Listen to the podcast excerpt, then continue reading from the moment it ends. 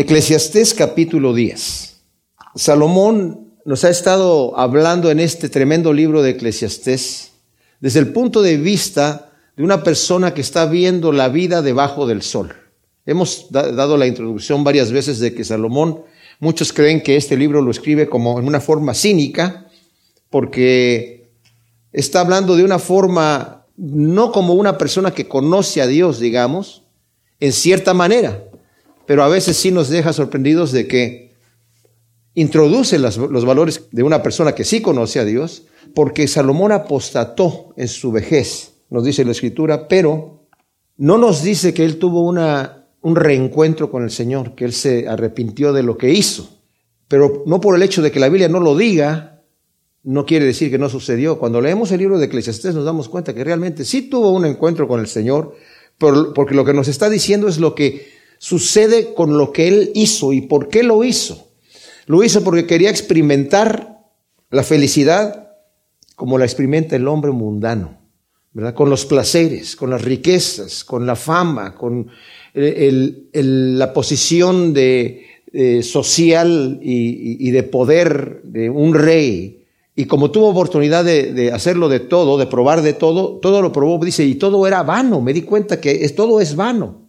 Y conforme vamos llegando al final del libro, nos damos cuenta que Salomón en realidad, los últimos capítulos que vamos a ver, sobre todo el capítulo 11 y 12, que son los últimos dos capítulos del libro, nos va a hablar acerca del encuentro que vamos a tener con Dios, porque nos dice al final los dos últimos versículos del capítulo 12, la conclusión de todo discurso oído es, teme a Dios y guarda sus mandamientos, porque esto es el todo del hombre, porque Dios traerá toda obra a juicio juntamente con toda cosa oculta, sea buena o sea mala. Una persona que está viendo de una forma cínica la vida no termina un libro así, ¿verdad? Entonces, es obvio que él tuvo un encuentro con el Señor después de todo esto, y yo estoy casi seguro que lo vamos a ver en el reino de Dios. Pero cuando estamos leyendo el libro, siempre lo está viendo desde el punto de vista de la vida debajo del sol. ¿Qué es lo que hay aquí? Para que nos demos cuenta que la vida debajo del sol es, no es una vida de la cual nos ponemos a aferrar. Realmente es desagradable. Es una vida en donde hay mucho esfuerzo, mucho afán y no se logran las cosas que uno quiere. Y al final hay gente que vive tal vez muchos años, pero nunca es feliz. Y dice, es mejor la persona que ha muerto que la persona que está viva en este afán. Si esto es todo lo que queremos. Ahora, en Cristo Jesús tenemos una esperanza viva. Y esta vida la utilizamos no para vivirla aquí y disfrutarla aquí, todo lo que tenemos, sino para hacer tesoros en el reino de Dios. Por lo menos eso es lo que debemos estar haciendo, ¿verdad? Y con la esperanza de que esta vida que es pasajera va a terminar y al final vamos a estar conscientes de que con el Señor Ah, ese es, nuestro futuro. Y Juan nos dice que si tenemos esta esperanza de verlo a Él, nos purificamos a nosotros mismos así como Él es puro. Pero Salomón lo está viendo desde el punto de vista, como dije, debajo del sol, para que nos, que nos desesperemos en cierta manera y digamos, pues aquí ya no, no hay nada aquí, ¿verdad? Entonces, para buscar más allá y al final del libro, Él ya nos enfoca en la verdadera vida que es más allá del sol, ¿verdad? Por arriba del sol de las cosas que son eternas. El capítulo 10 es como un ah, paréntesis, algunos lo dicen, ¿verdad? Algunos eruditos bíblicos, en donde nos viene a dar una serie de proverbios nuevamente. Nos recuerda el libro de proverbios que ya vimos, porque nos ha estado hablando de varios temas y ahora como que hace un paréntesis y nos da ciertos proverbios de sabiduría.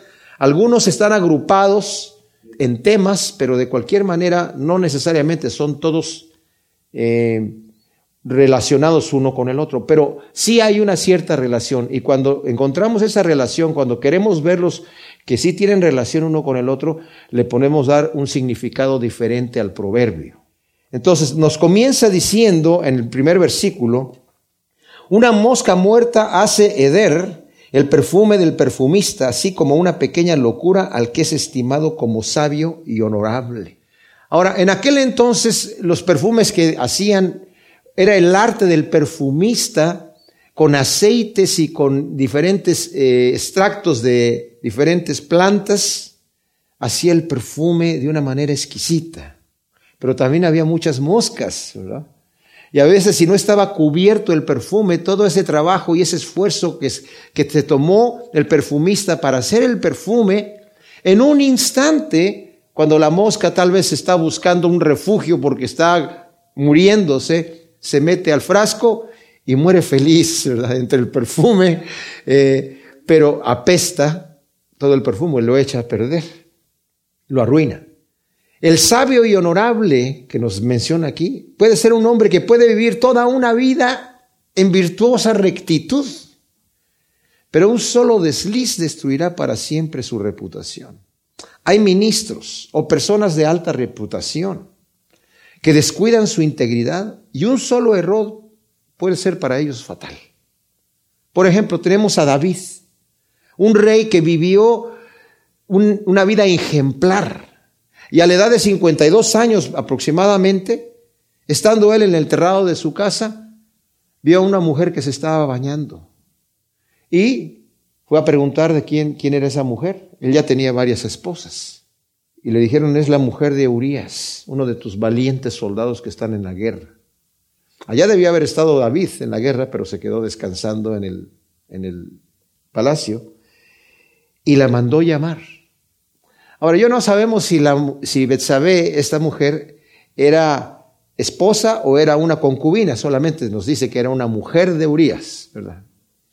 Y podemos pensar que era la esposa, de acuerdo a la interpretación del profeta Natán, diciendo que había un hombre que tenía una sola ovejita, ¿verdad? Pero bueno, el detalle es que la manda a llamar, se acuesta con ella, el rato la manda a su casa y después ella le manda avisar a David que quedó encinta quedó embarazada.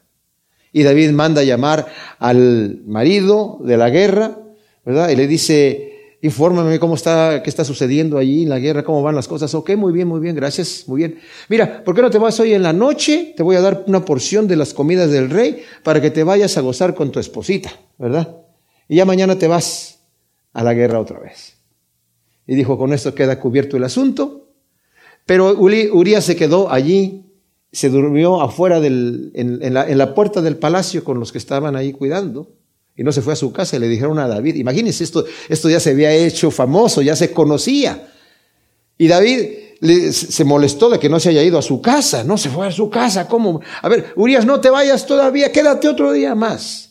Y lo invitó a comer con él y le dio mucho vino hasta que quedaba embriagado Urias y al final le dice, mira, ten una porción más para que te vayas a tu casa, ¿verdad? Con la comida del rey y te vayas a gozar con tu esposa. Mira, camina aquí derechito y vas a llegar a tu casa.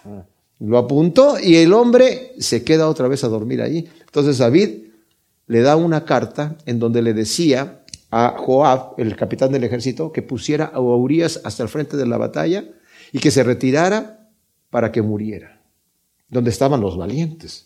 Aunque él era uno de los valientes, pero no era su posición. Y muere Urias. Bueno, Aitofel, eh, que era el consejero de guerra de David, era tío de esta mujer. Y yo me imagino que se le quedó la espina ahí clavada a Aitofel, de manera que cuando después el hijo de David, Absalón, se revela contra David, Aitofel se va del lado de él, en contra de David.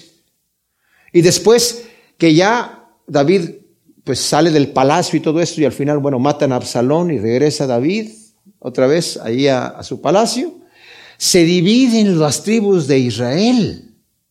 Y todo por causa de un desliz de un hombre.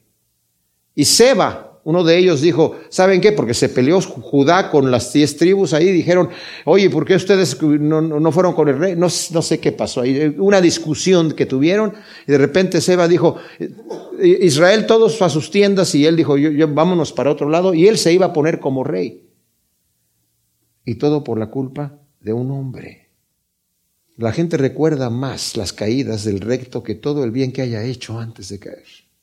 Y un solo desliz puede ser fatal para mucha gente. Ahora nos dice el versículo 2, el corazón del sabio se inclina a su diestra, pero el corazón del necio a su siniestra. La mano derecha siempre fue considerada como la mano de honor, de poder y de fuerza. La izquierda viene del vasco escu erdi, que quiere decir media mano. O sea, en realidad la palabra izquierda quiere decir media mano. Nada en contra de las personas zurdas. Obviamente no, se está refiriendo aquí. Simplemente era el concepto que la persona que se tenía culturalmente acerca de esto, ¿verdad? Y la mano eh, izquierda era considerada maliciosa y siniestra, de ahí que también viene diestra y siniestra, de latín sinister, que quiere decir mal agüero. De hecho, el Señor en Mateo 25, del 31 al 46, dice, cuando el Señor juzgue a las naciones, va a poner a su diestra a las ovejas y a su izquierda a los cabritos, y a las ovejas les va a decir, venid benditos de mi Padre al reino preparado, y a los cabritos les va a decir, apartados de mí, malditos, ¿verdad? O sea, nada, nada que ver con, con en sí, con la persona que tenga la mano izquierda como preferencia, porque es zurdo, sino esa era la forma en la que se entendía. De hecho, la versión de Reina Valera dice, el corazón del sabio está a su mano derecha, o sea, está inclinado a su mano derecha, y el corazón del necio a su mano izquierda, inclinado a su mano izquierda. La nueva versión internacional dice, el corazón del sabio busca el bien, pero el necio busca el mal. Tan pronto como el necio se mezcla con otras personas, muestra su falta de cordura, pues el que lo corrige le dice necio. Entonces, por eso nos dice que el necio no tiene cordura, está a su siniestra. Aún mientras va de camino le falta cordura al necio y a todos va anunciando que es necio.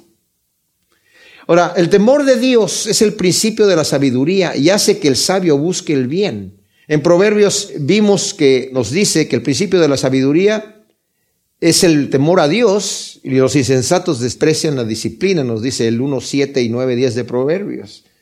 Nos dice que es medicina para tu ombligo, para no ser sabio en tu propia opinión, nos dice Proverbios 3, 7. Nos dice que el temor de Dios es aborrecer el mal, el 8, 13 de Proverbios. Proverbios 10, 27 nos dice que el temor de Dios aumenta los días más que los días de los impíos que serán cortados. Proverbios 14, 27 nos dice, el temor de Dios es manantial de vida para apartarse de las trampas de la muerte. El 15, 33 nos dice que el temor de Dios es escuela de sabiduría. Y el 19, 33 de Proverbios nos dice que el temor de Dios es para vida, para vivir satisfecho y protegido del mal.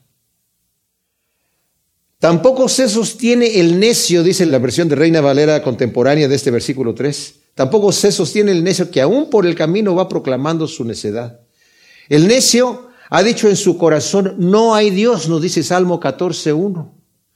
Y por lo tanto vive su vida sin el temor de Dios y su mente está en tinieblas por ignorar voluntariamente la verdad. En Romanos del 1, del, del 18 al 32 nos dice que el necio es el que le da la espalda a Dios y detiene con injusticia la verdad y termina haciendo cosas que no convienen. Y el versículo 32 de Romanos capítulo 1 nos dice que sabe que el juicio de Dios contra los que practican tales cosas, que son cosas que no convienen, es muerte, pero no le importa. No solamente las practica él, sino que se goza con los que las practican. Y nos dice segunda de Pedro 3 del 3 al 5 que la gente que está criticando, ¿por qué no viene Dios? Están diciendo que, el Señor va a regresar y no ha regresado. Y dice, ellos voluntariamente ignoran que por la palabra de Dios fueron hechos los cielos y la tierra, voluntariamente. Y el necio voluntariamente ignora la verdad y a todos le va proclamando que es necio. Y de esa manera el necio orgullosamente publica su necedad aún mientras camina. Y al que está en desacuerdo con él lo llama necio o al que lo contradice. Thomas Huxley tuvo un encuentro con Samuel Wilberforce en 1860. Samuel Wilberforce era un profesor de matemáticas cristiano y este eh, Thomas Huxley era ateo. Y en su argumento le dijo, sacó ese ejemplo que nosotros conocemos famoso de los cinco monos con máquinas de escribir eterna si se pudiera, con cantidades de papeles interminables si se pudiera, y que al cabo de millones y millones de años y millones y millones de años de repente iba a poder agarrar uno una hoja por allí que uno de los monos escribió y decir, Jehová es mi pastor, nada me faltará, me guiará por delicados pastos. Y les dijo Wilberforce, no, pero ese es el Salmo de David, es el Salmo 23 de David. Sí, pero los monos lo pudieron haber escrito. Y de hecho, la ley matemática de la probabilidad, profesor de matemáticas, dice que todo, si hay suficiente tiempo, todas las cosas pueden suceder y sucederán. No, pero eso no puede ser. Y dice, ¿es usted profesor de matemáticas? ¿Y no cree sus propias leyes matemáticas? Y desde allí Wilberforce quedó destruido y ese argumento prevalece hasta el día de hoy. Es una necedad. Bueno, Thomas Huxley dijo que él negaba la existencia de Dios, no tanto porque creía en su argumento, sino porque al negar la existencia de Dios no tenía que tener ninguna restricción sexual o moral. Eso es lo que él dijo. Y el necio, sabiendo la verdad, rechaza la verdad, como Richard Dawkins y otros más.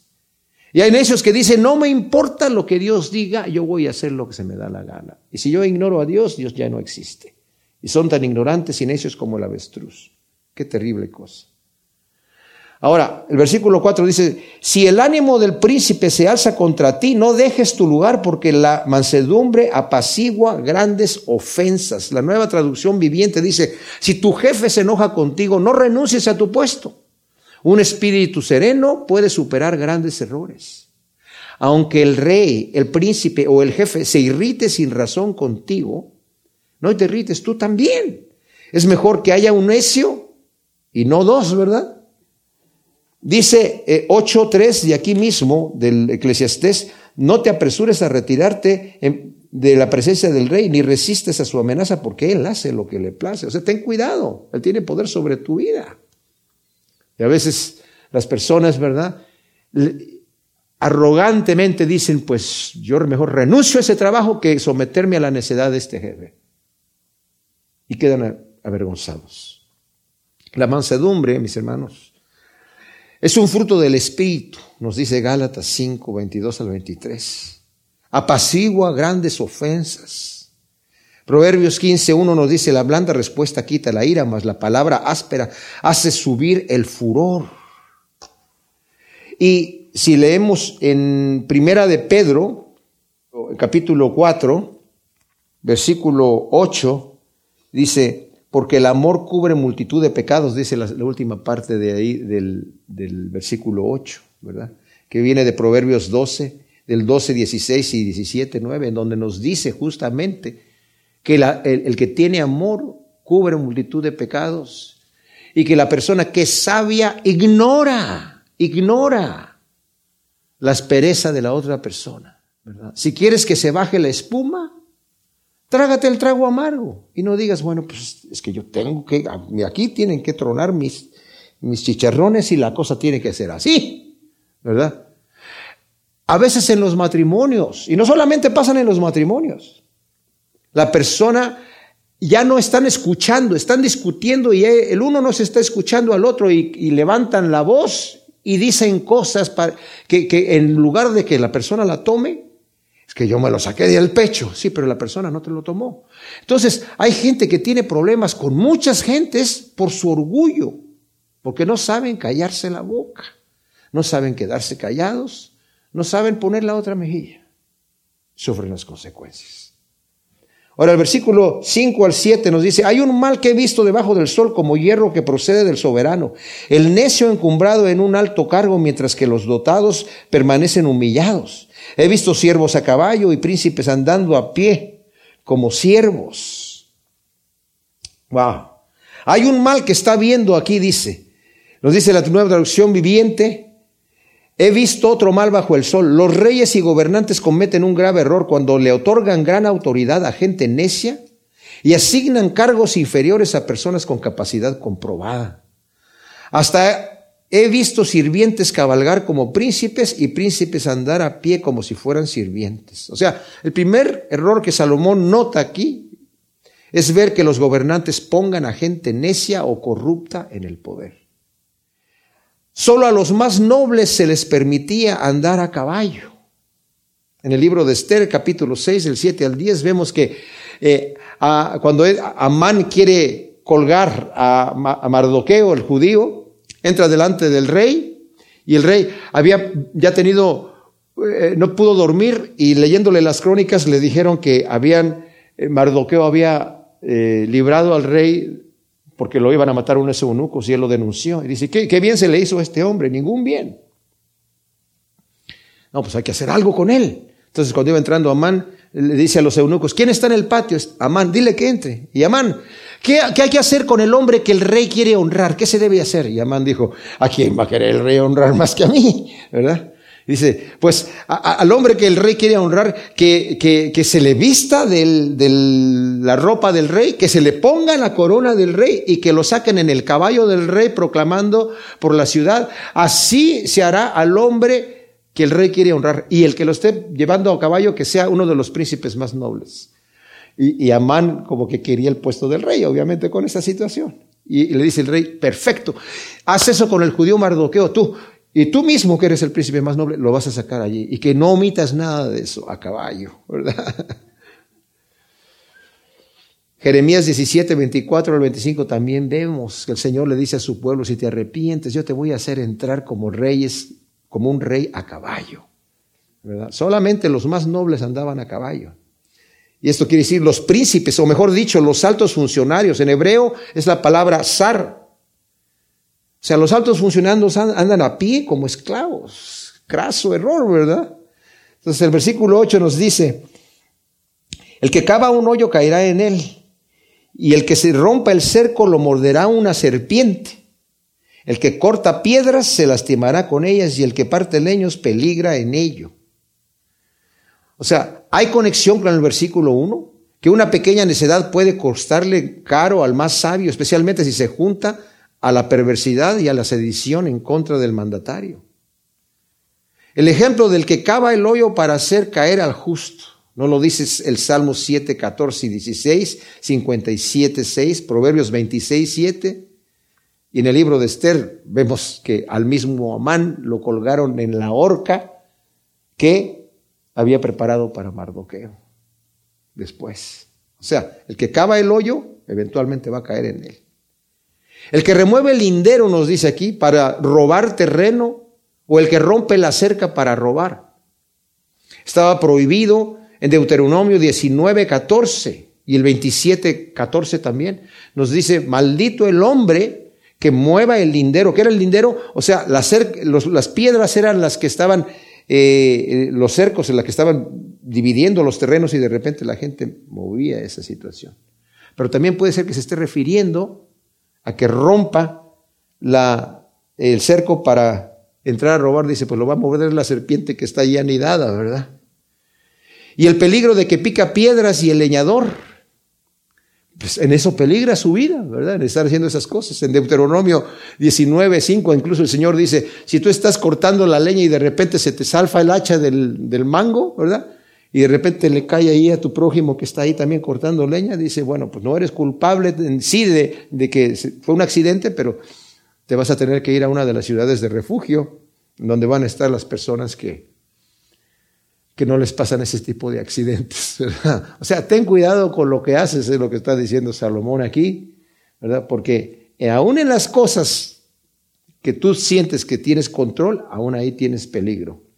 El versículo 10 de el capítulo 10 de Eclesiastés, Salomón nos sigue hablando aquí en este capítulo como proverbios separados, aunque vienen en diferentes temas, y ahora va a volver a hablar de la sabiduría.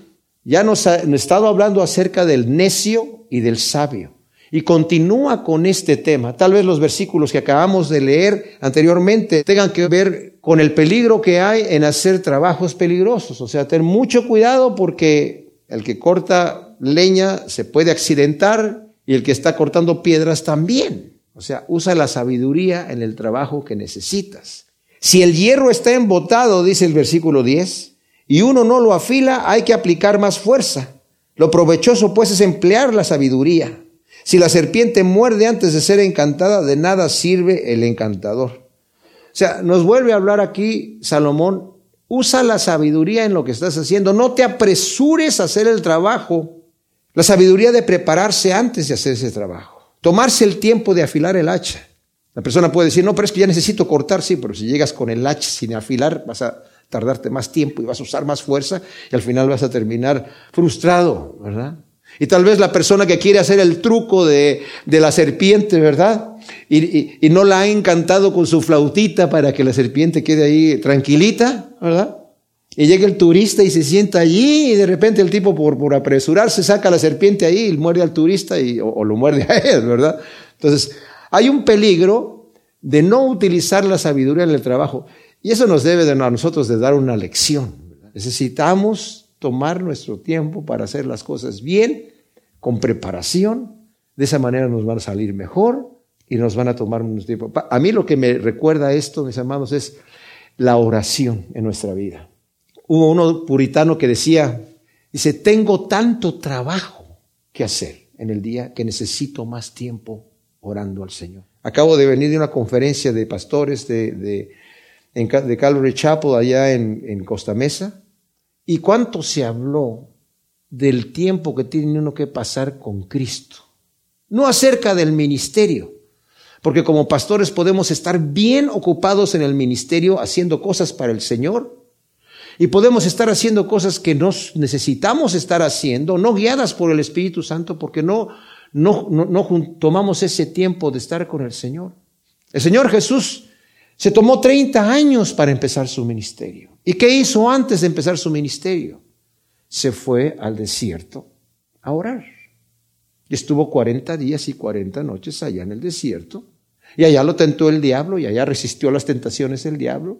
Y no me imagino que estaba en el desierto nada más sentado ahí. Pues, ¿qué voy a hacer? Aquí está toda la cosa muy aburrido. Me voy a poner a, jugar en la, en la, arena algún, eh, qué sé. No, estaba orando. El Señor Jesús se pasaba las noches orando para tener un ministerio exitoso. ¿Cuánto más nosotros? Necesitamos la guianza del Espíritu Santo. Y les digo, una vez que pasamos nuestro tiempo con el Señor, hacemos nuestro trabajo más fácil. Hemos afilado el hacha, hemos encantado la serpiente y ahora podemos dedicarnos a hacer nuestro trabajo como debe de ser. Las palabras del sabio, dice el versículo 12, son provechosas, pero los labios del necio causan su propia ruina. El principio de las palabras de su boca es la necedad y el fin de su perorata no es más que un triste desvarío. Asimismo, el necio multiplica las palabras. El hombre no sabe lo que le ha de suceder y lo que sucederá tras él. ¿Quién se lo anunciará? El trabajo de los necios los fatiga tanto que ni saben cómo ir a la ciudad. O sea, el contraste primero del sabio y el necio en el versículo 12. Si leemos nosotros Proverbios 10, 32, ahí vamos, vamos a ver varios contrastes del, del sabio y del necio nos dice, los labios del justo destilan benevolencia, pero la boca de los impíos maldad. El 11.11 de Proverbios nos dice, con la bendición de los rectos la ciudad prospera, pero la boca de los impíos la ruina.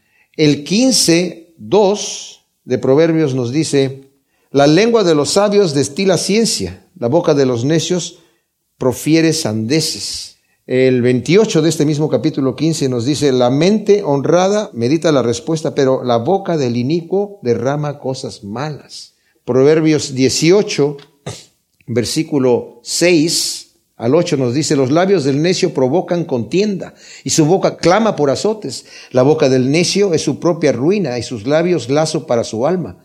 Las palabras del chismoso son manjares que penetran hasta el fondo de sus entrañas. En Lucas 4, 22 nos dice la escritura que cuando Cristo empezó a predicar, la gente se admiraba de que sus palabras estaban llenas de gracia.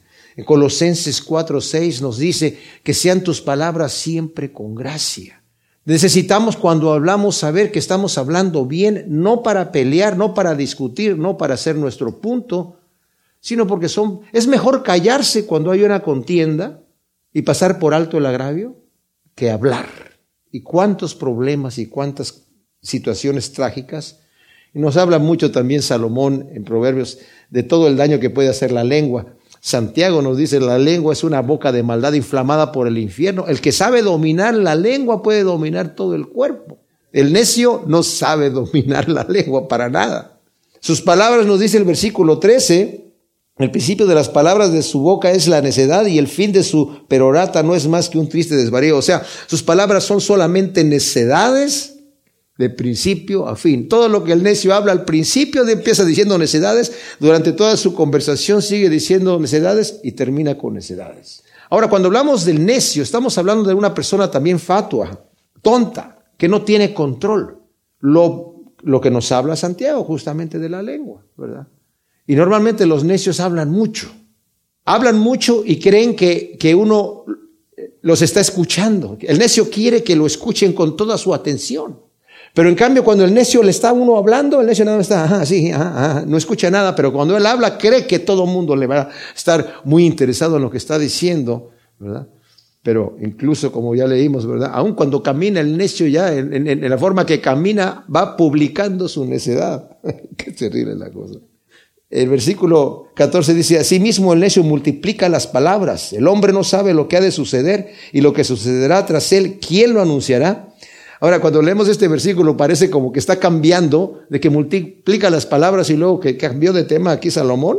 El hombre no sabe lo que le ha de suceder y lo que sucederá tras él, ¿quién lo anunciará?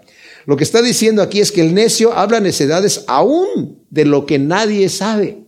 ¿Qué es lo que nadie sabe? Lo que va a suceder después.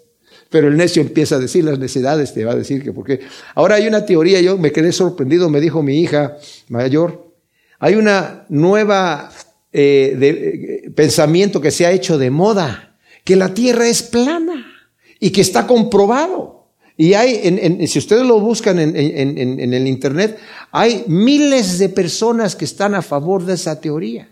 Y la cosa que dicen, no es que la NASA es la que ha tenido el control de todas estas cosas, y los argumentos son infantiles. Y uno dice, oye, pero ¿cómo, cómo esta gente necia habla? ¿Se imaginan ustedes uno de los astronautas que ha ido y ha viajado en el espacio y que ha visto la Tierra redonda, que le digan que la Tierra es plana. Y que es plana, y no solamente es plana, sino que está rodeada de hielo por todos lados. Y que en realidad la Biblia cuando habla de la bóveda celeste es que sí hay una bóveda arriba. ¿Se imaginan ustedes eso? Y que la Tierra no le da vuelta al Sol, sino que el Sol es el que le está dando vuelta, entra y sale. Pues entonces, ¿cómo es que yo puedo hablar aquí a Europa y si es aquí de noche, allá es de día, ¿verdad? Si, es, si la Tierra fuera plana, estaría toda de día o toda de noche, ¿verdad? Pero para todo tienen estos una respuesta y hay gente que dice, oh, wow, sí, que la NASA es un complot para engañarnos a todo mundo. Increíble, increíble. Hablan de lo que no saben. El trabajo de los necios los fatiga de tanto, dice el versículo 15, que ni saben cómo ir a la ciudad. O sea, el necio, ¿qué, quiere decir esto? El necio trabaja en vano, lo fatiga mucho y ni siquiera sabe lo obvio. En aquel entonces para ir a la ciudad había un camino real. O sea, ¿cómo se va a la ciudad? Por aquí. Dice, pero el necio ni siquiera sabe. No, no estamos hablando ahí de que, que, necesita un GPS para ir a algún lugar el necio, ¿verdad? de que no sabe usar su GPS. No, no estamos hablando de algo complicado. Estamos hablando de algo sencillo. Se fatiga mucho en su trabajo y no sabe, ah, caray, ni siquiera cómo llegar a la ciudad. Ahora, cuando pensamos en el necio, pensamos, es que es una persona ignorante. Bueno, el necio dice en su corazón, no hay Dios. Yo les digo una cosa. Cuando nosotros nacemos y crecemos, el Señor ha puesto en nuestro corazón que Dios está allí. Lo, lo vemos por medio de las cosas hechas. Nos dice Romanos que no tenemos excusa porque lo invisible de Dios se ha hecho visible por medio de las cosas hechas. Entonces, para yo negar la existencia de Dios, tengo que rechazar con injusticia la verdad, con argumentos falsos en mi propia vida por mi deshonestidad intelectual y mi deshonestidad moral. Y como no quiero un Dios justo, cuando Dios alumbra en mi vida y la luz viene, yo quiero ocultar mis obras porque son malas y las meto en las tinieblas y entonces digo, aquí no se ven y todo está bonito. Cuando apagamos la luz en este cuarto, no vemos los objetos y no vemos las cosas como están y podemos decir, hay sillas o no hay sillas, porque no las vemos. Pero cuando se enciende la luz, las cosas se ven como son. Y el Señor a nosotros nos enciende la luz, porque Él es la luz. Y me dice a mí, venid y entremos a cuentas. Ay, ¿para qué, Señor? Yo para perdonártelas. Vamos a abrir los libros. Pero tienes que darte cuenta, ¿por qué quiere el Señor abrir los libros para que me muestre el Señor, esto está mal, esto está bien? Tú necesitas no hacer esto y continuar a hacer aquello. Pero el necio dice en su corazón, yo no quiero saber qué es lo que tengo que hacer y no le quiero dar cuentas a un Dios santo, así que yo creo lo que se me pega la gana. Y el rato el necio no sabe ni cómo llegar a la ciudad, ¿verdad? Y todas sus obras son perversas y malvadas. Y luego cambia de tema aquí, del 16 al 17, dice, ay de ti, oh tierra, cuando tu rey es un muchacho y tus príncipes banquetean de mañana. Dichosa, Tú, oh tierra, cuando tu rey es hijo de nobles y tus príncipes comen a su tiempo para reponer fuerzas y no para embriagarse. Wow, la tragedia de tener gobernantes demasiado jóvenes que no tienen experiencia y que son tan necios que banquetean todo el día. El versículo 5 y 6 nos acaba de decir, hay un mal que he visto debajo del sol como hierro que procede del soberano, o sea, como un gran error que procede del soberano. El necio encumbrado en un alto cargo mientras que los dotados permanecen humillados. Y como lo leímos en la versión eh, nueva traducción viviente, dice, he visto otro mal bajo el sol, los reyes y gobernantes cometen un grave error cuando le otorgan gran autoridad a gente necia y asignan cargos inferiores a personas con capacidad comprobada. Hasta he visto sirvientes cabalgar como príncipes y príncipes andar a pie como si fueran sirvientes. O sea, realmente hay una tragedia cuando los que están gobernando no son gente capacitada ni tienen la disciplina. Dice, y están banqueteando todo el día, están utilizando el dinero de la ciudad, el dinero del pueblo, para banquetear todo el día, para estar de fiesta nada más. ¿Y qué sucede con eso? No saben gobernar. Ahora, qué bendición por el otro lado dice aquí. Versículo 17, dichosa tú, oh tierra, cuando tu rey es hijo de nobles y tus príncipes comen a su tiempo para reponer fuerzas y no para embriagarse. O sea, la bendición de tener gobernantes nobles con la educación y la disciplina necesarias para ejecutar su labor. Aquí acabamos nosotros de estudiar el capítulo 12 de Primera de Corintios y vimos que la iglesia es el cuerpo de Cristo. El Señor nos ha dado dones y talentos a cada uno de nosotros. Y con esos dones y talentos que nos ha dado, nosotros debemos entender cuál es nuestra posición en el cuerpo. Pero a veces queremos hacer funciones de las cuales no tenemos el talento y forzamos una situación. Le hacemos daño al cuerpo de Cristo. Los gobernantes que no tienen capacidad de gobernar porque son playboys, ¿verdad? Son jóvenes que solamente quieren divertirse, no deberían estar allí gobernando. Y hemos, eso lo vemos en países en donde los gobernantes son abusivos y a los países que están gobernando sufren. No les importa el pueblo, solamente les importa enriquecerse a ellos mismos. Qué terrible cuando vemos estas situaciones. Y los gobernantes no les interesa el pueblo. Dice que les interesa el pueblo, pero no les interesa el pueblo. Porque vemos los resultados. Luego dice el versículo 18, por la holgazanería se derrumba el techo y por indolencia de manos la casa se llena de goteras. O sea, aquí hay un principio de ser diligente con el trabajo necesario para ganarse el pan y para mantener el bienestar en el hogar. El necio no quiere trabajar correctamente, no le interesa, no ve lo que viene en el futuro. De, repente le viene la tragedia cuando no está preparado. Y eso a nosotros nos debe preparar en nuestra situación espiritual. Dice la escritura, el que piense estar firme, mire que no caiga. No dice, el que piense estar firme, bueno, si no está tan bien ahora, mañana va a estar mejor. Y a veces nosotros podemos pensar ahí, si no, somos honestos con nosotros mismos, mis amados, si no somos honestos con nosotros mismos, vamos a pensar que estamos bien. Pero si somos honestos con nosotros mismos y nos vemos en el espejo de la escritura y queremos ver los errores que tenemos nosotros, nos vamos a dar cuenta que tenemos muchos. El libro de Dios todavía está abierto y dice, nos dice hoy, entremos a cuentas. ¿Quieres saber cómo está tu vida? Pasa tiempo en oración conmigo y yo te voy a mostrar cómo está tu vida. Porque quiero ayudarte, quiero levantarte. El necio dice en su corazón, no me va a pasar nada, todo está tranquilo, puedo descansar, no tengo que hacer trabajar en nada, no tengo que hacer nada. Pero hay una holgazanería no solamente en lo material, hay holgazanería y pereza en lo espiritual.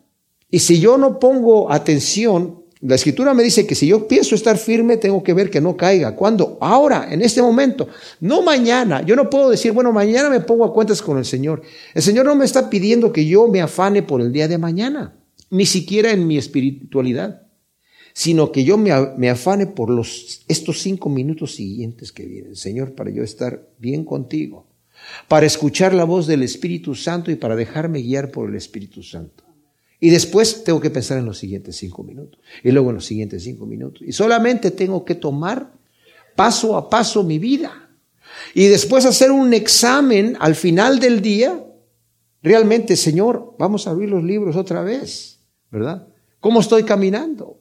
Dice la escritura, le dice el Señor a la iglesia de, de Éfeso, por tanto, recuerda de dónde has caído, arrepiéntete y vuélvete a las primeras obras. Otro de los temas que se tocó en la conferencia de pastores, justamente. Volvamos a ese primer amor con el Señor. El Señor a veces quiere que suelta, deja de trabajar, mira, suficiente. Quiero que pases tiempo conmigo, no con el ministerio que estás haciendo, conmigo. No con el trabajo para el Señor, no, no, no, conmigo. Quiero solamente que estés un tiempo conmigo. ¿Sabe una de las cosas que tiene la oración privada personal, mis amados? Si no tenemos la disciplina de hacerlo, se requiere una disciplina porque nuestra carne no quiere orar. Pero cuando lo hacemos, hay una delicia, ¿verdad? Porque estamos en la intimidad con el Señor.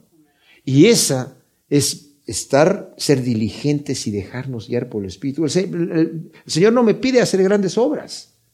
El Señor me pide que descanse en Él. Me dice, deja tus cargas delante de mí, toma mi yugo. Dice Juan, su yugo no es gravoso, sus mandamientos no son gravosos. O sea, no nos está pidiendo el Señor ir a matar el dragón de las de 500 cabezas para ir a alcanzar la manzana de plata, para ganar a la princesa. No.